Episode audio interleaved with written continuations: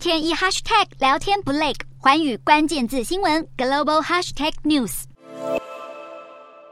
日本和南韩的主权争端跃上餐桌。美国总统拜登二十一号访问南韩，与南韩新任总统尹锡悦举行会谈。日本产经新闻报道，相较于南韩在二零一七年款待前美国总统川普的做法，尹锡悦款待拜登的国宴上没有出现反日菜品，显示尹锡悦政府重视美日韩三方合作，待客之道符合常理。餐桌上的主权争端要从川普二零一七年访问南韩时说起。当时南韩安排的国宴上出现一道含有独岛虾的菜品，导致日本政府透过外务省与驻韩大使馆等多个外交管道向南韩抗议。这道独岛虾之所以引起日方这么大的反弹，就是因为日本认为独岛是被南韩非法占领的主岛。主权应为日本所有。这座独岛位于日本海，由东西两个岛屿和三十七块岩礁组成，周边海域是丰饶的渔场，海底还可能蕴藏丰富资源。也因为涉及海洋利益，日韩多年来为此僵持不下。除了二零一七年款待川普的国宴独岛虾争议，还有像是二零一八年二月南韩平昌冬季奥运会上，日本抗议南韩将独岛列入朝鲜半岛统一的旗帜中。另外，二零一九年七月，俄罗斯军机入侵独岛领空，日韩都宣。称是闯入自家领空，互相抨击对方，并未拥有该岛主权。二零一九年八月，南韩在独岛周边海域举行军事演习，日本也透过外交管道提出强烈抗议，并要求韩军停止军演。尽管南韩事实上控制着独岛，日本却多次对外宣示拥有主权，导致两国关系紧张。而日本媒体也时刻紧盯南韩是否借由任何小动作来宣示主权。